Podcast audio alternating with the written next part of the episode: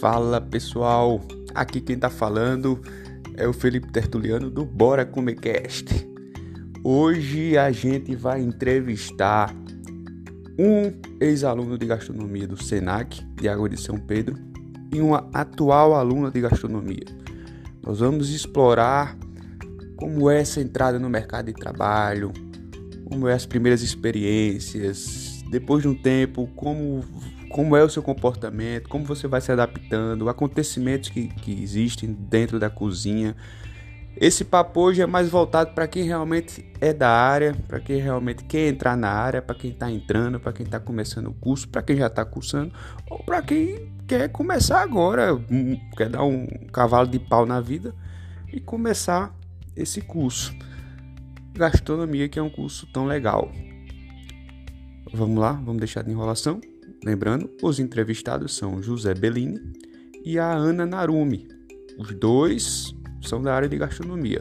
Vamos lá, vamos para o papo. Começa se apresentando aí, Narumi.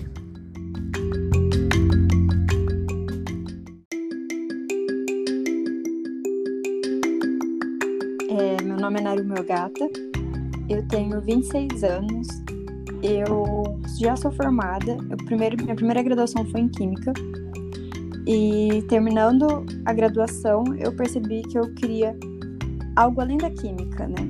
Não era esse ramo que eu queria para minha vida, e gastronomia para mim sempre foi algo meio que um sonho. E foi sendo meio que alimentado por essa nova onda da apresentação da gastronomia na TV e no, nas redes sociais, até no YouTube. E foi então que eu decidi ter uma experiência de entrar na, no, na faculdade, que eu fui trabalhar, mas eu trabalhei de garçom. Uhum. Nisso eu percebi que no ritmo de trabalho eu gostava, tudo, que era algo que eu achei que seria ideal para mim. E aí eu comecei a faculdade e tudo mais. Estamos tentando finalizar nessa pandemia. Uhum. Mas. E, assim, não tinha expectativa de conseguir um emprego tão breve por conta do cenário atual. Porém, apareceu uma oportunidade em novembro e foi meio que caiu de paraquedas. Eu caí de paraquedas no emprego. Eu não, eu não sabia como seria, não fazia ideia de como seria a cozinha, porque eu só tinha visto dentro de uma cozinha uma vez, que eu entrava para pegar pedido e saía. Certo. Onde é que você está trabalhando?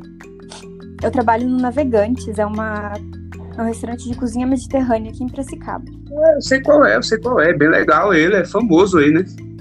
É, sim, tem mais, acho que tem 23 anos de história já. Ele tá funcionando só delivery, tá aberto? Como é que tá? Aqui a gente traba é, tá trabalhando só delivery e retiradas. Faz um, uma semana já. Beleza, beleza. Aí você Mas... tá. Você tá é, carga horária total ou tá de estágio? Não, eu fui contratada como cozinheira mesmo. É, eu sou cozinheira da parte da noite, ele abre no almoço também. É, quando estava aberto pra, o salão, aos sábados eu trabalhava dobrado, eu trabalhava almoço e janta. E domingo uhum. só a gente só trabalha no almoço. E assim, em relação à carga horária, não é tão extensa quanto que eu já ouvi falar muitas vezes, sabe? Então isso não foi algo que eu estranhei, porque quando eu trabalhei de garçom, eu trabalhava muito mais tempo. Ele, mas é, como é que foi? Então, é, deixa eu só perguntar para o Zé. Zé, se apresenta aí, fala um pouco da sua história para a gente começar a debater o tema. Bom, vamos lá. Meu nome é José Bellini, né? Tenho 25 anos. É, desde pequenininho eu já tinha vontade de seguir essa carreira de cozinha, mas eu achava que o meu foco sempre seria a cozinha quente. E quando eu fui fazer a minha primeira graduação, que foi lá no Senac, eu acabei descobrindo que eu, isso aí é uma coisa que não me apetece de jeito nenhum. Tanto é que o Felipe pode provar isso, que quando a gente trabalhava junto, ele ficava na parte quente lá, eu passava mais correndo do que qualquer outra coisa na vida. Não ficava junto com ele, não. Mas aí quando eu fui para gastronomia no Senac, eu descobri que a minha parte seria mais confeitaria e panificação. E logo já no primeiro semestre eu tinha uma bolsa de estudo e lá eu consegui fazer uns contatos com o pessoal do Senac no hotel. E lá foi a minha primeira meu primeiro trabalho, praticamente. E de lá eu fui me desenvolvendo. E quando eu vi que não ia mais crescer de jeito nenhum, que as coisas não iam mudar, eu fui para São Paulo. Bom, uhum. resumindo muito assim, a história, é basicamente isso. Certo. E aí eu quero saber de vocês como foi, qual era a expectativa que vocês tinham, por exemplo. É, vou perguntar primeiro para Narumi, primeiras damas. É, qual era a sua expectativa? E quando você entrou no curso, o que é que você imaginava? Fala um pouco sobre isso. Bom, eu já pesquisava um pouco sobre o curso fazia tempo, né? Desde quando eu percebi que eu não gostaria de ficar na química. E mas foi muito diferente viver ele do que qualquer expectativa. Acho que hum, até na cozinha foi isso. É muito diferente você viver algo que você só tá lendo ali na teoria o que é. Você pode ler na teoria o que é, é planejar um cardápio, mas quando você vai fazer é outra coisa, sabe? É outra experiência. Você... A vivência que a gente tem a, da facu... de ler a teoria para entrar na faculdade e da faculdade para entrar numa cozinha são muito diferentes, sabe? Eu acho que nada te prepara para isso, assim. É, eu entrei na faculdade pensando que seria algo muito mais fácil, porque eu já tinha feito outra faculdade, eu ia entrar muito mais preparada e tudo mais, mas eu acho que a faculdade fez eu trabalhar lados que nenhuma outra fez, sabe? De, principalmente das relações. As relações entre a cozinha. A gente sabe que a cozinha é um, existe a linha tênue, assim, da atenção e do trabalho. Então, eu acho que isso mudou muito. E o, o José falou sobre. Ah, achou que ia entrar na área quente e se identificou com a confeitaria e panificação. Eu já fui o contrário, porque comecei na cozinha fazendo doce. E aí eu achei que eu ia, até durante o curso, eu achei que eu ia me identificar muito com a, com a confeitaria. Principalmente por ser mais exata e tudo mais. E eu trabalho na cozinha quente. Eu, eu, sou, eu trabalho no fogão toda hora e não é nada do que eu esperava, sabe? Eu não imaginei que eu iria pra cozinha quente. Mas as suas expectativas, elas eram realmente para doce e. Assim, você tinha alguma expectativa, digamos, objetiva ou é, foi. Porque eu, eu vou falar um exemplo meu. Eu, quando entrei na cozinha, eu pensava, vou aprender a cozinhar não tinha muita expectativa, não. Eu só queria saber cozinhar e ver o que é ia dar. O seu era mais ou menos como? Então, na verdade, eu entrei pensando na parte de gestão já um pouco. Que eu tinha visto é, a grade curricular e tudo mais, e eu falei, ah, tem muita parte disso de gestão, né? E eu falei, eu gostaria, na verdade, eu, eu gostaria mesmo de organizar eventos. É algo que. Evento sempre foi algo que eu achei que eu ia trabalhar e agora eu já não sei mais, porque nesse cenário que a gente tá, como que a gente pode pensar em trabalhar com eventos, né? É meio complicado. É, esse cenário é bem louco. É bem louco. E tu, Zé, qual era a tua expectativa aí na, na cozinha quando você entrou? O que, é que você imaginava? Ah, cara, pra falar bem a verdade, acho que a Narumi já resumiu bastante coisa, né? Você pesquisa, não importa. Uma coisa que eu posso falar bem a verdade é que eu sofri bastante, porque quando eu saí no Senac, do Senac, eu tinha teoria muito forte. Mas por mais que o Senac tente preparar a gente, fazendo feira de rua, os eventos gastronômicos, nada se compara quando você entra em uma cozinha de verdade, que nada daquilo é uma coisa que tá tudo 100% certo, cara. A gente aprende a, a cozinhar, por assim dizer, a gente chegava todo dia e tava lá, todo o nosso mise en place, todas ali checklist feito, batido, organizado. Uma cozinha, quando a gente já inicia, que a gente não tem uma noção de nada, cara, você sabe muito bem disso. A gente vai lá, recebe hortifruti, ah, a gente não sabe receber hortifruti, aí, cara, você não sabe basicamente nada, porque eles te ensinam, vai, 70% do curso é gestão de negócio, é gestão do cardápio, gestão de planejamento, de controle de tempo, temperatura, cocção, é muita técnica, mas a hora que você chega dentro de uma cozinha, nada daquilo, cara, faz muito sentido. Você se perde totalmente. Você não tá totalmente perdido, mas também era, o que era para ser uma coisa simples se transforma em uma coisa mais complexa, porque uma coisa é você fazer a produção de um quilo, outra coisa é você fazer igual nós fazíamos lá, vai, a gente vai fazer cinco, seis toneladas de comida, e aí, como que a gente faz? É. Tá entendendo? É uma coisa que, cara, marca bastante, né? O começo é bem ríspido, mas aos poucos, né, a gente vai chegando onde a gente quer. Mas é uma coisa, não tem. É difícil descrever exatamente, né? Porque é muito diferente. Só uhum. quem vive aquilo sai do zero, né? Lava louça, começa a cortar legumes depois, vai desenvolvendo, sabe como é de verdade. Sim, sim. E, e, e um dos objetivos desse podcast, porque na minha visão, existe um, um, um abismo muito grande entre, digamos, às vezes o curso e a prática. Falar por mim, isso aqui é uma opinião minha. Eu, quando eu entrei na cozinha a primeira vez, eu tomei um susto. Eu tomei um susto, assim, eu fiquei, paralisei um pouco, mas quero saber a sua opinião, Naruto. Fala aí como foi a sua entrada no seu trabalho, quais foram as suas primeiras impressões? Eu acho que susto é pouco, eu, eu dei uma travada, eu não sabia.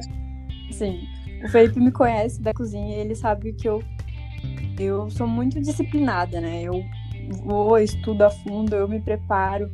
Eu fico ansiosa até para falar aqui no podcast, porque eu gosto de estar, tipo, preparada, tudo certo. Então, para eu começar, eu falei, não, eu tô preparada porque eu tenho um curso ali, tudo mais, vai dar tudo certo. E aí eu cheguei e já mandavam eu fazer as coisas e eu ia e eu falei, meu Deus do céu, o que eu tô fazendo, sabe? Aquela primeira vez que você olha as comandas e tem duas fileiras de comando na parede, sabe, descendo tudo, você fala, meu Deus, o que que eu vou fazer? Você começa a tremer, você não sabe, você só tem que preparar e mandar. E Sim. esse desespero, assim, isso, essa essa pressão que você tem que trabalhar a todo custo sob pressão, é, você não vive isso, sabe, né, na faculdade, você vive isso ali no dia a dia. E, da, e uhum. das relações que você tem ali, porque na, numa cozinha de, da faculdade, por exemplo, a gente tem um grupo ali que cozinha com você, e é uma relação de igual para igual, somos todos alunos, tem um professor julgando que vai fazer o papel do chefe. Ali na cozinha não, sabe? Às vezes tem muitas outras relações, às vezes de tempo de cozinha, de experiência, tudo mais. Então, às vezes é muito mais difícil. Para mim foi um baque assim, a, em relação é, à pressão mesmo dentro da cozinha. Eu, não, eu já tinha trabalhado como garçom, tinha uma pressão, tudo mais, mas dentro da cozinha é, é muito mais potencializado. A pressão na cozinha é para se torar. é para se torar. É fenomenal. O cara, meu Deus do céu, agora eu faço com meu avô. Se tiver merda pronta, se caga. Porque é, é muito pesado. Eu sei como é. E outra, fica à vontade, viu? Aqui é para falar, é soltar o verbo mesmo, não tem nada de, de, de, muita coisa criteriosa, não. E, Zé, fala aí a sua impressão, diz aí o que é que você Sim, não, eu queria saber o seguinte, desculpa. É, você sente que na cozinha, às vezes, quando você chega com um diploma, um conhecimento, às vezes você é um alvo, tem um alvo nas suas costas? Ou você chegará a sentir isso ou não? Cara, para falar a verdade, isso foi uma coisa, um choque, né? Que quando eu vim para São Paulo foi, né? Eu tinha recebido uma, minha mulher recebeu uma proposta pra gente mudar para cá e eu vim sem emprego, né? Aí quando uhum. eu consegui o primeiro emprego, né, a primeira entrevista, o cara perguntou assim: "Ah, mas você veio do interior, essas coisas, tal?" Eu falei: "Sim".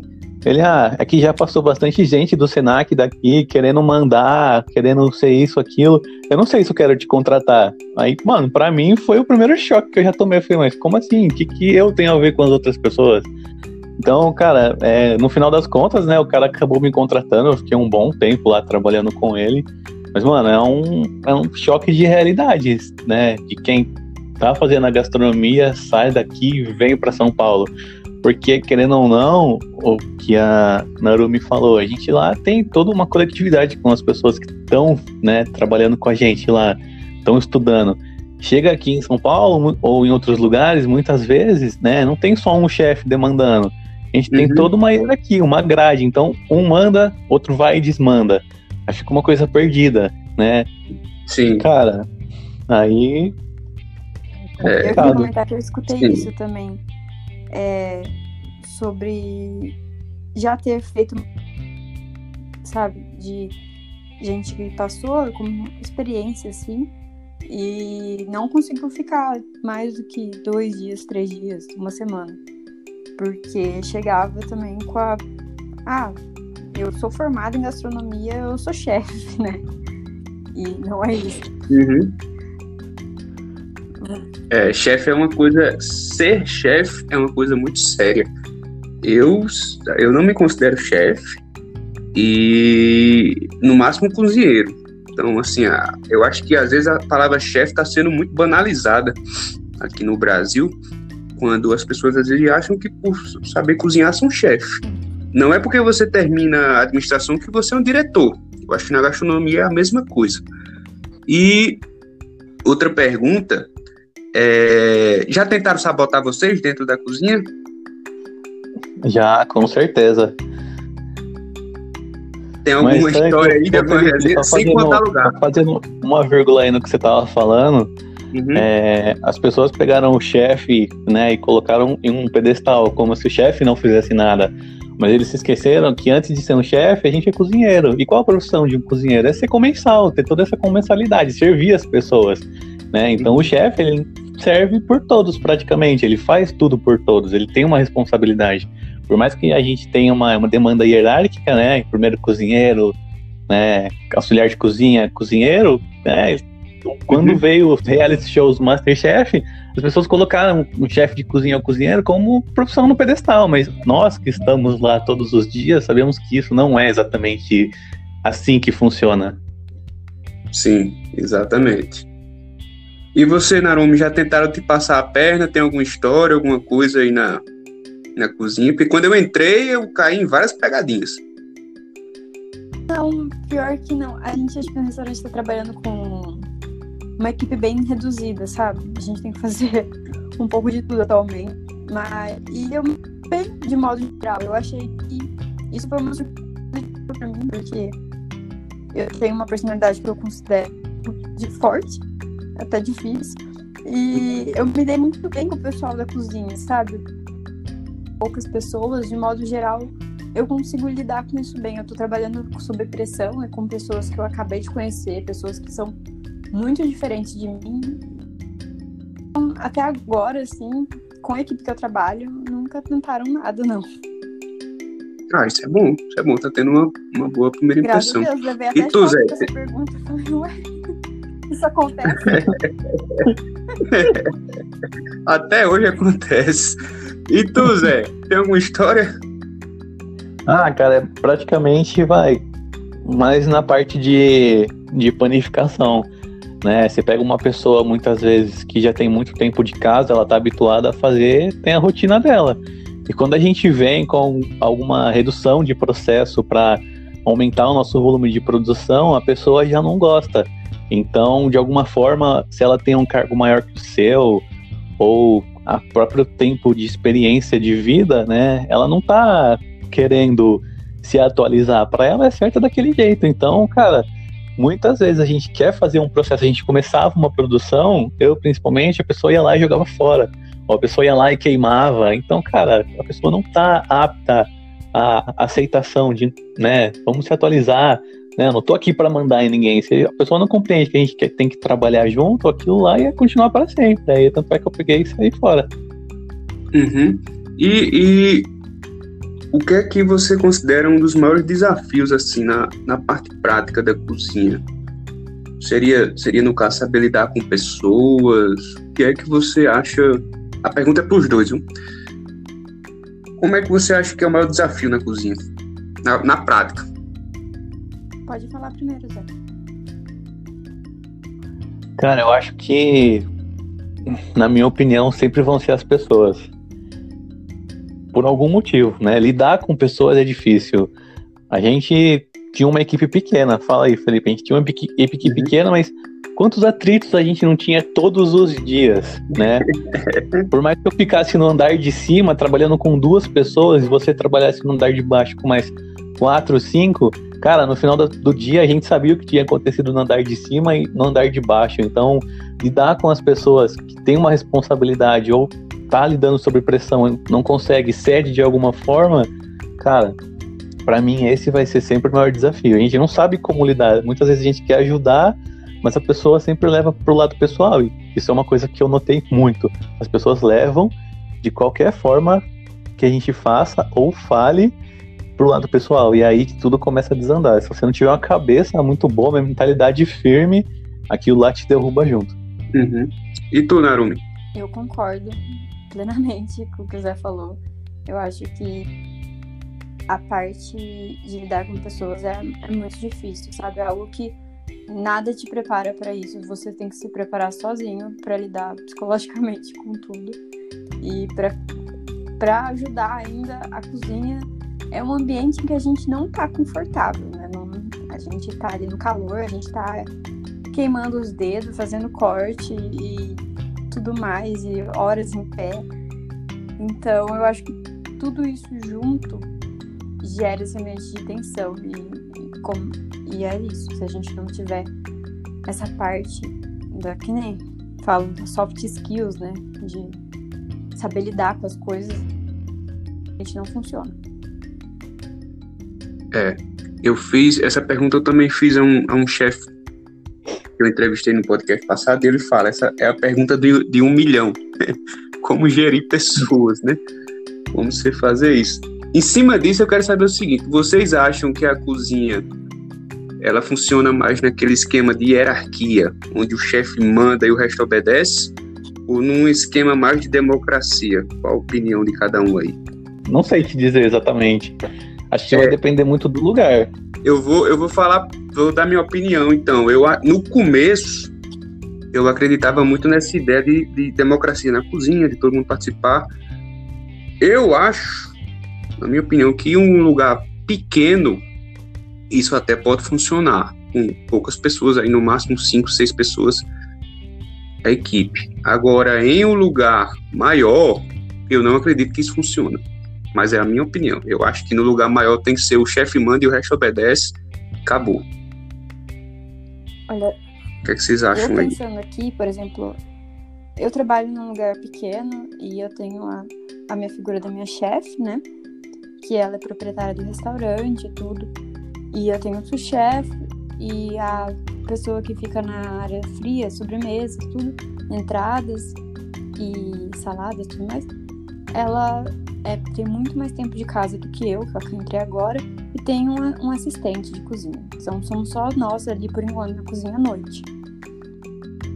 Certo. E eu não vejo funcionando hierar, é... Desculpa, como que é a outra palavra? Democracia? Eu não vejo isso funcionando democraticamente, sabe? não sei se é porque eu não conheço uma cozinha que funcione assim, e por isso eu não consigo ter essa visão, tudo. Mas mesmo a gente sendo pequeno ali, eu, eu vejo essa função hierárquica funcionar, sabe? Uhum. O chefe mandando, o chefe e o resto obedecendo, é porque né? eu acho que o chefe ele tem uma visão muito mais ampla do que é o processo. Por mais que a gente esteja ali fazendo as coisas, quem sabe das quem sabe do, da ficha técnica, do quanto tem que ir, do que vai ser bom para o restaurante, do que vai ser rendimento, o que, que é o chefe, sabe? Ele sabe, ele contém toda a informação, ele tem toda a experiência, né? Eu não vejo como eu que trabalho desde novembro consigo trabalhar ter o mesmo nível de alguém que está 23 anos na área. Sim. Concordo. E aí, Zé? Ah, concordo com a Narumi, cara. É, para mim, o papel do chefe é fundamental. Eu acredito que é, tem sempre que ele tá ali na ativa junto com a gente, porque, querendo ou não, por mais que o subchefe tenha um papel de gestão máxima na ausência dele, né? Acredito que nada substitui o chefe, cara. Para mim, democraticamente falando, ou até por experiência profissional, lugares pequenos em que o chefe não atua diretamente causam um prejuízo é, inimaginável, não tem nem como descrever. Uhum. É, eu, eu, eu não sei vocês, mas eu, eu a, a cozinha ela me deu uma lição muito boa em termos de que você pode ver o chefe, o chefe de verdade, ele entende todo o funcionamento da cozinha. Ele é um cara que ele pode não ser ótimo em tudo, mas ele conhece tudo. Então, se alguém ali tenta passar a perna nele, se alguém faltou, ou sei lá, não foi para o trabalho, não quer desenvolver um trabalho bem feito, ele conhece daquilo. Então, conhecendo daquilo, ele sabe falar sobre aquilo. Isso, para mim, foi um, um, um, ensinamento de vida. Eu não sei como é que funciona para vocês, porque às vezes, na vida, a gente fica. A gente não sabe muito e fica muito na mão dos outros e acaba não progredindo em alguns aspectos. Na cozinha, eu aprendi isso. Você não precisa ser o melhor em tudo, mas pelo menos entender para que aí você saiba dar uma opinião ou manusear aquilo ali. O que é que vocês acham dessa função ou dessa, dessa afirmação? Bom, eu.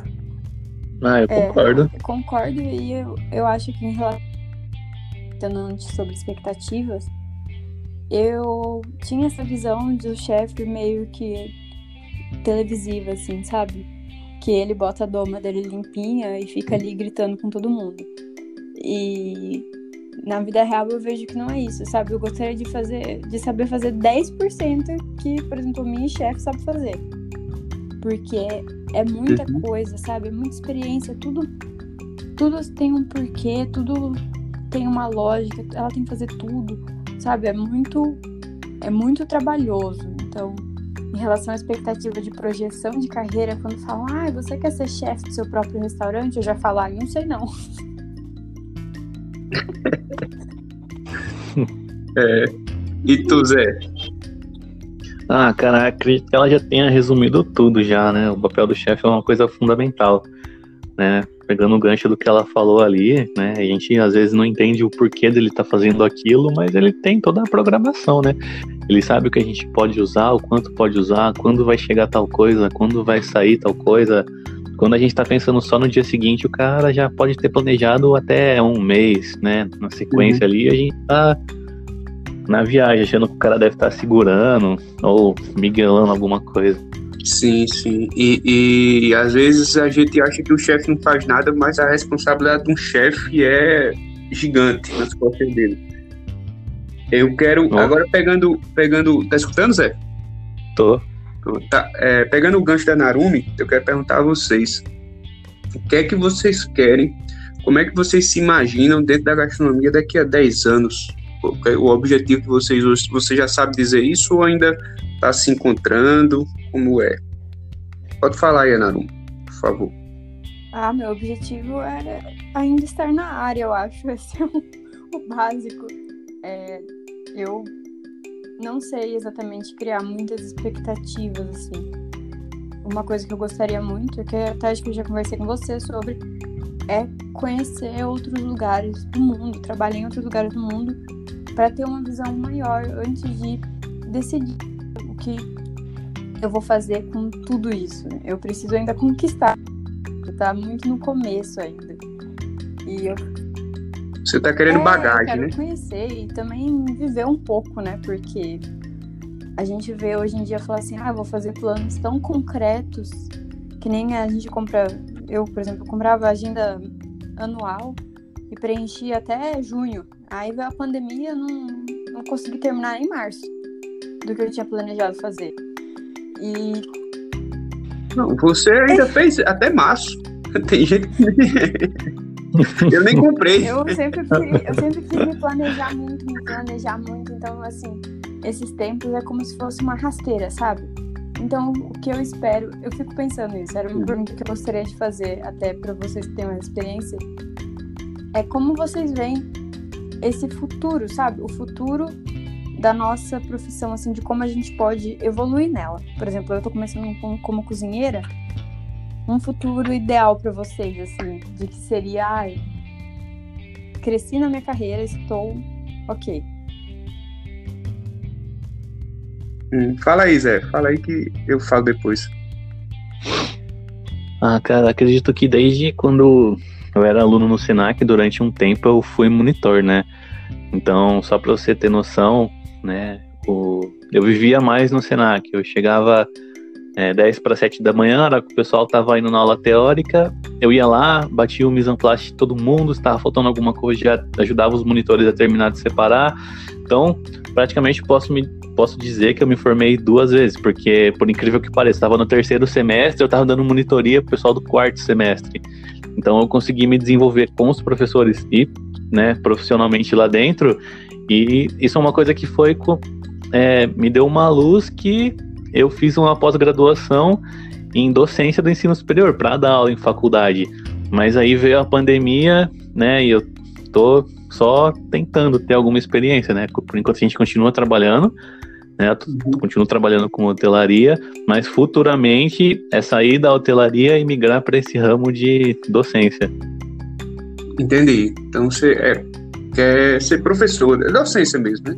Legal. Isso. Legal. E até complementando o seu caso, eu acho legal o fato de que você tem experiência prática, porque uma crítica minha, às vezes, à, à, à docência é que teve até um, um, entrevistado aqui que comentou sobre isso, que às vezes tem professor que fica ensinando você a ser chefe e o cara nunca foi chefe, nem nunca trabalhou direito numa cozinha, então isso é um pouco de hipocrisia, né?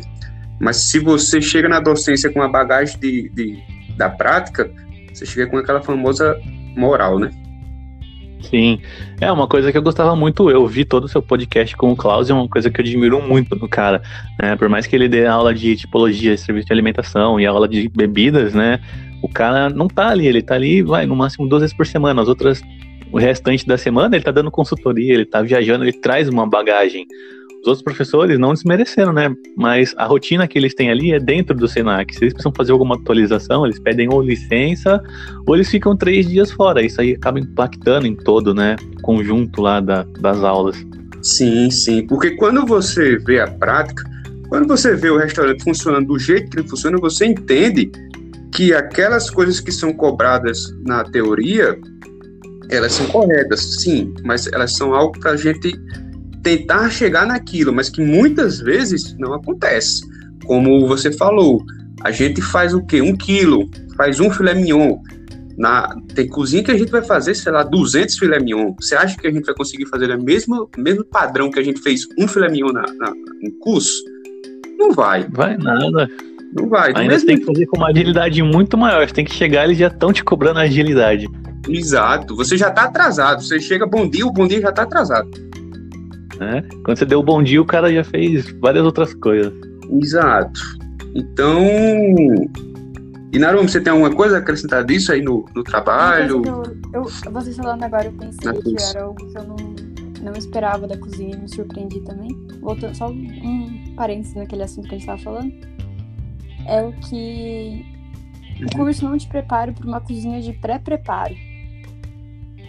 Que é que é algo que a gente certo. vê, quem você falou, faz um quilo do alimento para você fazer muito na quantidade ideal de um restaurante, de um estabelecimento para funcionar, é muito maior. Então, muitas vezes você tem que saber o pré-preparo, sabe? No restaurante, pelo menos a gente funciona assim: a gente faz o pré-preparo, a gente faz a finalização, mas isso é algo assim que eu não esperava e eu não estava ciente de quanto, de como isso funcionava, sabe, no dia a dia.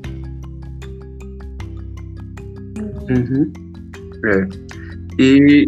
Não, pode continuar. Sim, pode falar. É, sim, eu queria. Essa pergunta que você fez, eu queria puxar esse gancho da questão da expectativa da cozinha no futuro. Queria perguntar a vocês, assim, a pergunta vai ficar aqui agora no ar. O que é que você acha que vai acontecer com a cozinha? Quais são as tendências? Se ela vai voltar a ser o que era, se restaurantes vão voltar a ser o que eram, se vai sofrer grandes modificações? O que é que você passa alguma coisa na sua cabeça ou não sei? A pergunta é basicamente essa: o que é que você acha que é o futuro da cozinha? A gente lê bastante sobre o que são tendências, o que não são. Por exemplo, agora no curso tem, fiz trabalho sobre isso, inclusive. Mas o que realmente vai ser, eu acho muito difícil prever, mas é, é triste a gente ler sobre restaurantes que têm mais de 30 anos de história fechando, sabe? Então, eu acho uhum. que uma parte do futuro da gastronomia que eu vejo é sobre gestão. É algo que a gente vai ter que aprender muito, sabe? Todo mundo que sai vai ter que aprender a gerir muito bem e vai ter que saber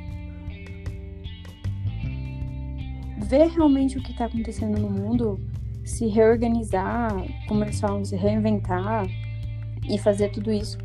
Mas eu também vejo algo que foi crescendo com a televisão, os programas, que é sobre trabalhar na cozinha. Eu acho que isso vai dar uma parada, uma segurada nessa ascensão do que, ai, ah, quero ser chefe. Porque todo mundo tá vendo o quanto é difícil seguir nessa área. é. É bem difícil. E aí, Zé, qual é a expectativa aí pro futuro da profissão? Cara, é uma coisa muito incerta, né? Principalmente para as grandes cidades, que são vai, os polos que distribuem para as outras. Mas, cara, é uma coisa que não tem muito o que saber. Aos poucos, gradativamente, a gente vai voltar, mas acredito que principalmente as normas de vigilância sanitária né, e as boas práticas de alimentação vão ser uma coisa, as coisas mais visadas. Né? Porque, uhum. querendo ou não, antes a gente tinha o álcool em gel, mas as pessoas que utilizavam eram criticadas. Porque, uhum. porque querendo ou não, as pessoas falam, ah, não, isso não tem nada a ver, ou isso aqui é coisa de fresco. Hoje não, hoje a gente está sendo obrigado a fazer um hábito que era para ser feito diariamente. Que a gente, ó, pensa, a gente vai voltar, mas por quê? Se semana que vem o governo falar aqui, principalmente aqui em São Paulo, que é que eu tô sentindo bastante, no hotel que eu tô, que eu tô indo trabalhar, as pessoas falarem assim, ó, semana que vem a gente vai estar tá na fase verde, você pode ter certeza que a gente vai ter 100% de ocupação. Mas as pessoas vão cobrar, elas vão cobrar a parte de higienização. Elas vão olhar, porque eu tô sentindo isso bastante. A gente tá embrulhando todos os dias as coisas para mandar. É, as toalhas, roupa de cama para ir para os quartos são dobradas, são lavadas. As pessoas estão usando luvas, máscara. Mano, isso é uma coisa que vai ficar, vai ficar para sempre. É, falando, puxando um pouco uma coisa meio nada a ver, mas, por exemplo, se a gente parar para pensar, o ano, o ano passado a gente teve uma cor que foi azul, né? A gente tem uma tabela de cores que a gente, né? Quem não sabe, principalmente o pessoal que não trabalha tanto com isso, todos os anos se eu não estou enganado, a Arcolor ela disponibiliza uma cor da paleta de cores que a gente tem para aquela cor ser trabalhada gradativamente ao longo dos anos. Então, por exemplo, ano passado foi azul.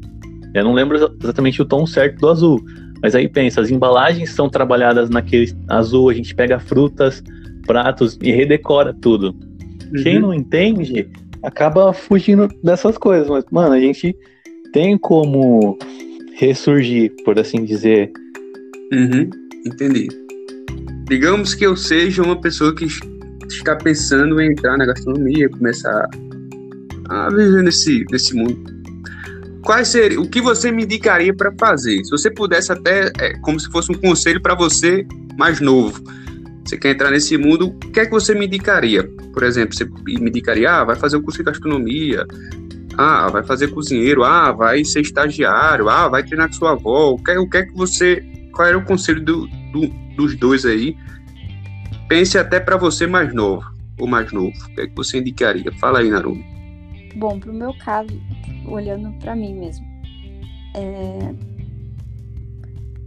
eu pensaria primeiro de fazer o, o, que eu fiz primeiro, sabe? De ir trabalhar num lugar que seja da área, em alguma função relacionada, para conhecer realmente o ritmo se esse é o ritmo que você está disposto a levar, se esses uhum. são os horários e finais de semana, dias que você está disposto a abrir mão para trabalhar nisso. É, é, é isso que você quer para sua vida? Você tem que ter noção. E eu falo, eu sou uhum. Brincando assim, eu sou rato de faculdade. Eu adoro uma graduação. Faria várias se possível. Porque eu gosto muito de estudar. Então, se você realmente gosta disso, de você planejar, de ir para uma área de gestão, de ir para outra coisa além de cozinhar, porque o curso não é em si sobre cozinhar. Eu falaria, uhum. faça, um, faça um curso. Às vezes, se você quer focar mais na área de cozinhar, faça cursos livres, não necessariamente uma graduação. Para você ir pegando, às vezes, o gosto sobre isso. E meu conselho, que é o conselho que eu tô até agora para mim mesma, é de conheça outras coisas, sabe? Eu acho que gastronomia é cultura e tudo que a gente vai conhecendo, tudo que a gente tem que absorver, não vai estar sempre na mesma cidade, no mesmo lugar que você nasceu, no mesmo bairro, nos mesmos lugares que você sempre frequentou. Então eu falaria, tipo, adquira cultura. Porque isso vai ser, acho que, o centro da sua gastronomia, do, do seu curso, da sua formação, do que você vai ser. Legal. E eu, eu percebo que os dois têm um. gostam bem dessa parte de docência. O que é que vocês acham que é o futuro da docência, da gastronomia? Assim, porque nós estamos vivendo esse momento, inclusive o momento hoje é perceptível que está migrando muito para a internet, os próprios cursos e tal. O que é que você acha que vai ser o futuro disso aí? que existe um debate, né? Que muitos acham que vai voltar ao normal, alguns outros acham que vai sofrer uma mudança radical. o que, é que você acha que vai ser pague a mudança? reais, cinco receitas de bolo. É lucrativo, hein, Felipe? você acha que a tendência é essa? É, acho que as pessoas vão vão voltar presencialmente, porque vamos falar bem a verdade, é impossível você aprender alguma coisa que é, necessita da prática em casa. Né? Porque, querendo ou não, a gente aprende com equipamento profissional, a gente vai para uma cozinha, veste um uniforme. Se for aprender a fazer isso em casa, você vai fazer com chinelão, regata, você vai se queimar, vai dar tudo errado, você vai desistir. Né? Acredito que vá voltar, mas vai ser uma coisa muito complicada. As exigências vão ser muito maiores. Uhum eu vou, eu vou colocar aqui uma pulguinha atrás da orelha de vocês, pegando aí o gancho da Narumi. Vocês sabem que eu, eu fa, é, faço o curso lá de gastronomia do Senac, tranquei esse semestre, justamente porque eu pensei, eu vou falar a minha realidade, meu, meu caso. Eu pensei o seguinte: eu tenho um, uma bolsa lá, um desconto, mas mesmo com esse desconto fica um valor pesado, que o curso custa quase dois mil reais o valor integral. E aí eu coloquei na, na balança em termos financeiros, financeiramente falando. Hoje, eu tenho um custo Masterclass que eu posso ter aula com Máximo Botura, Máximo Botura, Gordon Ramsay, uma série de, de, de, outros profissionais que custa 180 dólares o, me, o ano, o ano inteiro. Concordo com o Zé quando fala da questão da prática, mas aí vem também a questão financeira, que é uma questão que pesa muito na vida de todo mundo. Eu tendo uma estrutura que eu consiga cozinhar na minha casa, será que essa, essa pegada não começa a, se tornar interessante? Será que esse, esse não é o futuro? O que, é que vocês acham disso aí? Tem alguma coisa para comentar? Mas até que ponto, Felipe? Porque eles te ensinam o que exatamente? Não, ele ensina tudo, ensina as receitas. Por exemplo, eu consigo. Hoje no Brasil você tem, no mercado, hoje você tem curseria, você tem o Educativa, se eu não me engano. Aí, internacionalmente falando, tem o Masterclass. E aí tem curso que é a grade até muito parecida com a, a própria grade hoje de, de, cursos de gastronomia. Só que é na internet. É na internet. Tipo, se você não tiver nenhum tipo de aptidão a querer fazer, você realmente não vai sair do canto, não. Não serve de nada. Mas o custo é 90% mais barato. Tá entendendo o que eu tô dizendo? Tipo, existe essa balança de tudo, né? Ah, entendi. Tem uma, porque assim, a Narumo falou dessa questão dos cursos de 50 reais e tal. Tem muito curso aí que realmente é, é balela. Mas existem alguns cursos bons. O próprio Atala tem um curso, o Felipe Bronze tem um curso, aquele Luiz Felipe do Evai tem um curso também, tem uma academia. Tem algo a acrescentar nesse aspecto? Eu. Ah. Eu... Não, pode falar. Desculpa. Eu acredito que eu brinquei com o negócio do curso, mas eu mesmo comprei um curso online porque eu não sabia fazer bolo. Assim, na faculdade a gente aprende quais são as técnicas de fazer o bolo, mas realmente fazer um bolo de aniversário, que eu falei, nossa, que bolo gostoso, esses bolos que estão vendendo, eu falei, não sei fazer. Comprei um curso na internet para fazer. E deu super certo, assim. Amei o curso, inclusive a moça que vende esse curso, tá fazendo uma escola de confeitaria, tudo mais. E assim, achei muito bom mesmo.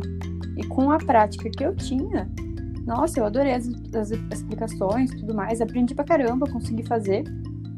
Eu acredito que qualquer um que pegasse ali, comprasse o material, tipo as formas e tudo mais, conseguiria fazer também. E eu acho interessante isso, porque é uma parte, como pode falar, é democrática, assim, de disponibilizar o conhecimento gastronômico. Porque isso ficou muito elitizado Sim. no tempo.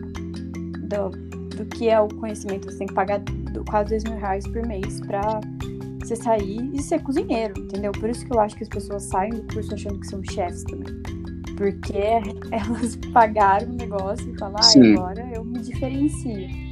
Mas muitas vezes não, sabe? Você se diferencia pela gestão, por tudo mais, tem isso. Mas dentro da cozinha, não. Exato. É, é, eu quero pegar essa, essa, essa parte, até uma, digamos, treta ou, ou uma parte um pouco mais polêmica, porque eu acho que esse é o futuro da docência. E eu vou falar, você falou do bolo, eu lembrei, quando eu fiz o curso de cozinheiro, a gente fez um bolo lá francês e fez um red velvet. Aquele bolo que eu só fiz uma vez na vida. Quando eu fui trabalhar no hotel, me pediram para fazer um bolo de ovos. Que eu, na minha hora, eu lembrei assim, eu disse, caraca, eu nunca fiz um bolo de ovos. Eu lembrava que a minha avó fazia toda semana, mas eu, não, no meu curso, não fiz um bolo de ovos, que é um bolo que todo brasileiro já deve ter comido pelo menos umas 5 a 10 vezes na vida. E quando eu fui fazer, eu solei o bolo. E aí eu fiquei, caraca, eu sou um cozinheiro que não sabe fazer um bolo. e aí, a, esses cursos hoje, ele consegue democratizar a educação e vai depender de você, vai depender do seu interesse. Só que você não vai pagar uma fortuna. Então eu enxergo que é o futuro, é isso aí. O que é que tu acha, Zé? Entra na treta aí. ah, cara, eu já sou um pouco mais chato, acredito que só se for alguma coisa muito específica que eu queira aprender a fazer. É, por exemplo, para aprofundar o meu conhecimento em né, em panetone, eu comprei um curso com um cara, né, para aprender a fazer o panetone. O cara foi, tô fora, né, com quem ele podia e voltou e começou a vender o curso. Tanto é que o cara é estourado aqui em São Paulo. Mas acho que fora isso, eu prefiro, igual você falou do bolo, de ovos, eu prefiro investir em, em livros, né? Tanto é que em casa não cabe mais livros. Eu acredito que o preço de um curso que fica digital cara, eu sou uma pessoa mais chata, eu prefiro ter o livro ali que eu posso aprender, né? Não que no curso você não vá aprender, mas, por exemplo, o curso do Alex Atala, você vai aprender a fazer o feijão do cara, né? O cara tem a base que ele chegou até o feijão, então eu acredito que se aprender a todas as bases, você vai poder fazer um feijão melhor que o cara. Tanto é que ele fala, né, que o uhum. simples não é difícil, né? O simples é você pegar uma coisa básica Exato. e transformar em alguma coisa inesquecível, né? Então, aí fica a questão. Sim, sim. E, e você falou nisso, eu lembrei de uma coisa também que, que às vezes acontece no curso, a gente acaba treinando ou se adaptando a fazer receitas mais complexas às vezes. Por exemplo, eu, fiquei, eu fiz dois semestres lá, eu não me lembro da gente ter feito um feijão, feijão carioca, que eu como toda semana. A gente chegou a fazer, Narum? Assim, mais de uma, cinco vezes. Tipo assim, é uma comida simples que o brasileiro consome e que a gente tem que sair de um curso dominando isso. No meu ponto de vista. Mas eu acho que a gente não fez nem duas vezes. A gente não fez feijão. Mas é que a gente ia ter que cozinha brasileira depois, acho que ia ter feijão. Mas tipo, a gente ia fazer feijão na cozinha brasileira. É que daí vocês fazem um evento de feijoada, não é? Uma vez. É. Eu acho que esse negócio de evento é, vai acabar, vice. é, eu acho que, assim, porque o, o gancho que eu vejo, até pe é, pegando a, essa questão do futuro da cozinha, é que a cozinha vai ficar cada vez mais específica. Você falou aí que comprou um curso de panetone. Eu acho que isso às vezes é uma tendência, o cara abrir um negócio que só vende cookie o cara não sabe fazer bolo, mas ele sabe fazer cookie. O cookie dele é top. Então eu acho que é mais ou menos por aí que vai tomar a direção. E a, eu acho que a docência também vai seguir um rumo desse. Vocês Com certeza, adaptação, né, Felipe? Quantas vezes você vai para uma cozinha profissional que eles te pedem para fazer uma receita e você só tem aquela, mas ao invés de manteiga é margarina, você vai usar óleo, tem banha, é adaptação, né? Em qualquer momento a gente tem que se adaptar ao, ao que a gente tem, ao novo. Isso. E é, o, é, o, é, a essência do ser humano, né? Eu até falo que o ser humano ele domina não porque é mais inteligente, mas é porque é mais adaptável. Sim. E aí, Narumi, tem mais alguma coisa a acrescentar? Eu acho que não. Eu acho que é...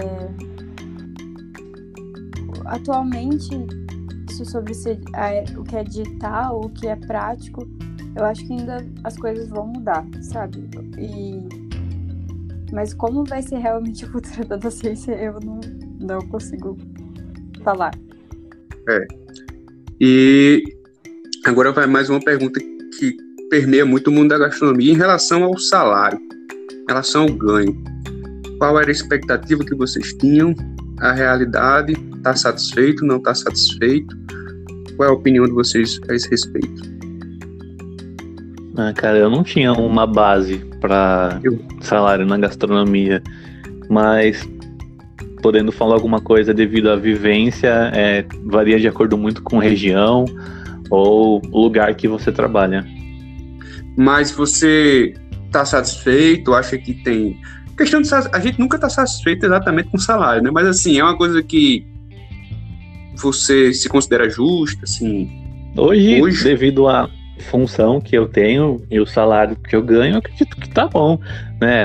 Aí também tem a atual situação que a gente está vivendo, né? não posso querer muito mais sabendo que o lugar não vai conseguir, né?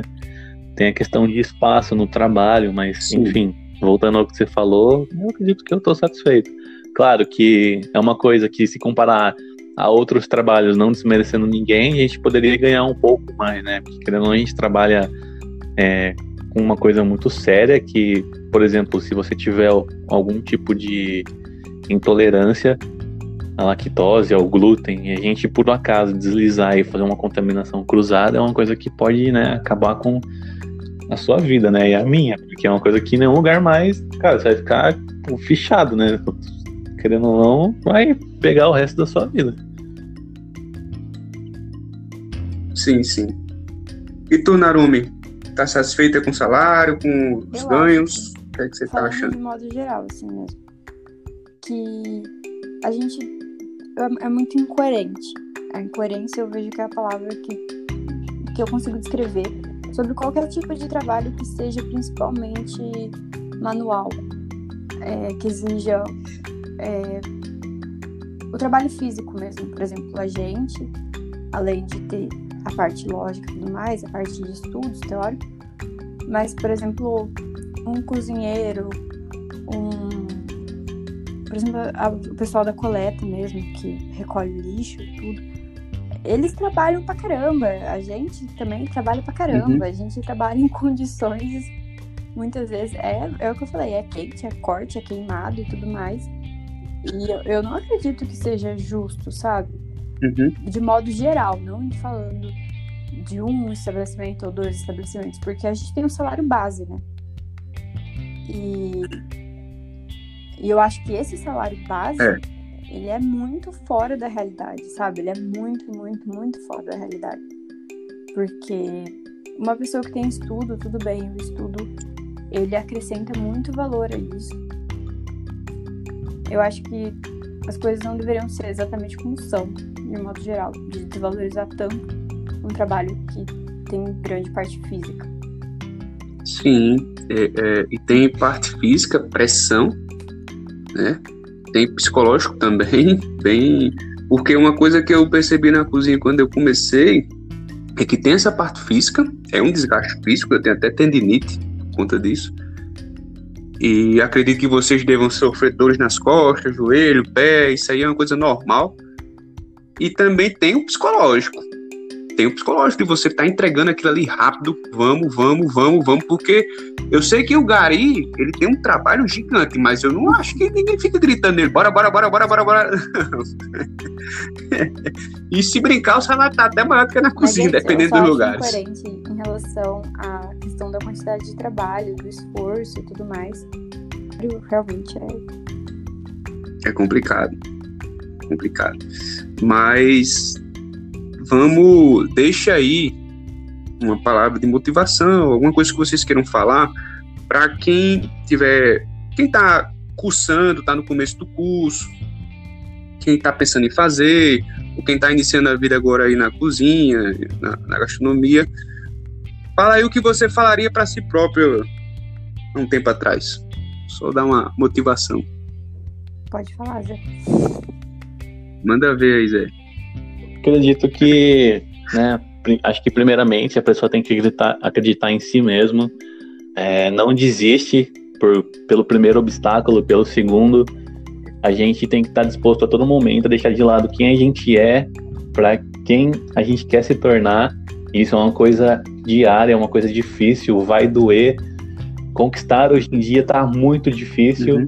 né? Mas não é só porque está difícil, não quer dizer que você não vai conseguir. Cara, tá no meio de um em um milhão de pessoas, tem espaço para todo mundo. Você só precisa decidir o que você realmente quer e se agarrar naquilo, né? Pensa por um cara que nem eu que largou tudo que, entre aspas, que aprendeu na faculdade e foi se focar em panificação e confeitaria. Quanto difícil não foi arrumar um emprego, cara. Você parar para pensar, eu não me achava, mas também ficava com receio de todo o grupo do quando a gente foi trabalhar junto, eu entrar com uma responsabilidade para atuar em confeitaria e iniciar um setor de panificação. Cara, eu era o único padeiro do grupo, né? Enfim, mas é uma coisa muito. Cara, não desista. É isso que eu posso deixar para as pessoas. Falou legal. Fala aí, Narumi. Pessoas é, se conhecerem, sabe? E, também conhecer a área que a gente atua atualmente, sabe que é uma área essencial e é uma área de muito dar, é a área uhum. de você oferecer o alimento para alguém, é uma área que vai muito da parte emocional também e é seu esforço por uma experiência. Então, para você ver que essa área é maravilhosa e que ainda tem muito para se fazer, ainda tem muito que mudar. A alimentação ela tá mudando todo dia e ela vai continuar mudando e eu espero que ela mude pra gente melhorar o mundo, porque atualmente a gente só faz o, o oposto. Então, para que essas pessoas venham para isso, sabe? Venham para agregar, para todos crescermos juntos. Beleza. Faltou você agora, Felipe. Show de bola. Ah, eu esqueci. Cara, eu assisti uma live ontem. Foi de um ex-professor meu que eu até entrevistei aqui nesse podcast. Ele com. Eu esqueci o nome do outro cara, olha. Mas ele, o, o outro cara falou uma coisa muito. Ele fez assim: Ó, se você gosta da gastronomia, tá esperando entrar na gastronomia, a gastronomia ela é quase como um artista. A maioria não ganha dinheiro. Agora faz uma coisa que ama. Faz uma coisa que ama. Mas a maioria não ganha dinheiro. Então, se você quer entrar nessa área, eu já estou lhe avisando. Tem os que ganham. Realmente existem artistas que ganham rios de dinheiro. A grande maioria não. Como também existem chefes aí que ganham rios de dinheiro. Então, isso que ele falou para mim definiu bem. Se você ama, entra. Agora, se você está pensando só em dinheiro, primeiro que eu, eu acho que pensar só em dinheiro nem, nem, nem é para mover a vida de ninguém. Mas ele já deixou claro que não é a área para ganhar dinheiro. Mas é a área que move muitas paixões.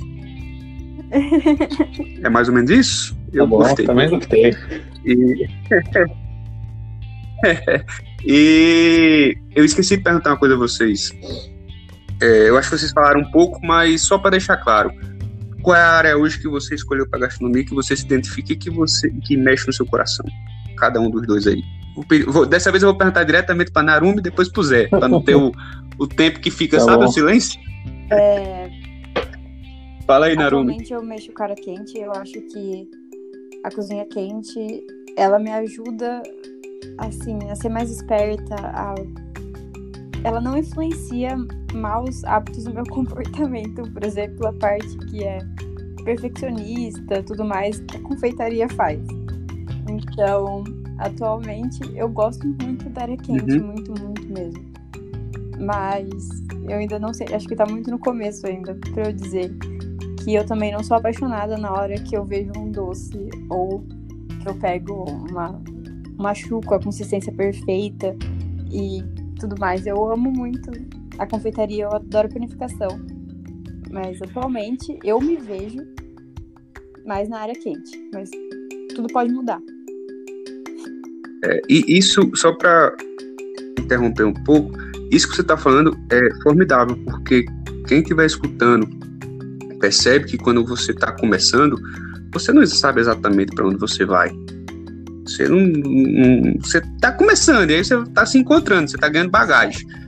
Uma hora você vai achar.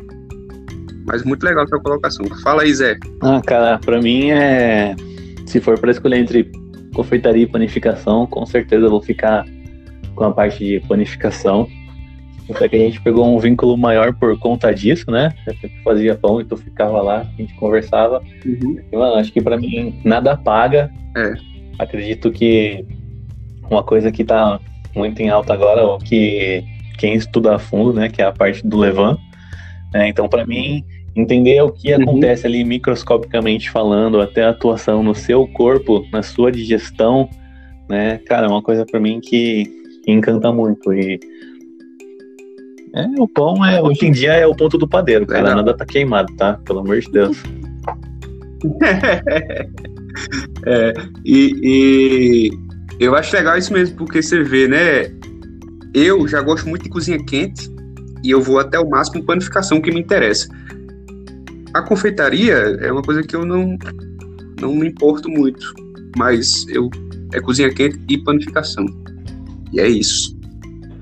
Então, pessoal, queria agradecer a presença de vocês.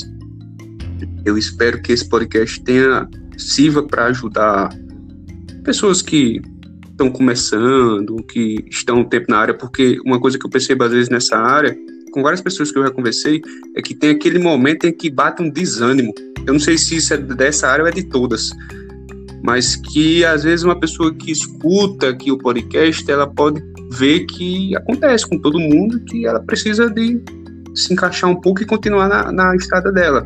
Às vezes o que serve para mim não serve para você e o que serve para você não serve para mim, mas a área é muito ampla. Você pode atacar em várias vertentes, só precisa encontrar a sua. Vocês têm alguma coisa mais a acrescentar? Cara, nada, só agradecer você e né, conhecer a Narumi, foi um prazer. E quando precisar da gente, é só toma aí. É prazer conhecer vocês, é foi um papo muito legal. Ah, legal. Foi uma experiência muito nova, muito que teve muito a acrescentar. Pô, bacana. E depois a gente pode fazer um só de panificação, viu, Zé? Mais na frente. Belezinha? Belezinha? Valeu, tenha um bom dia e um ótimo resto de semana para você. Valeu, tchau.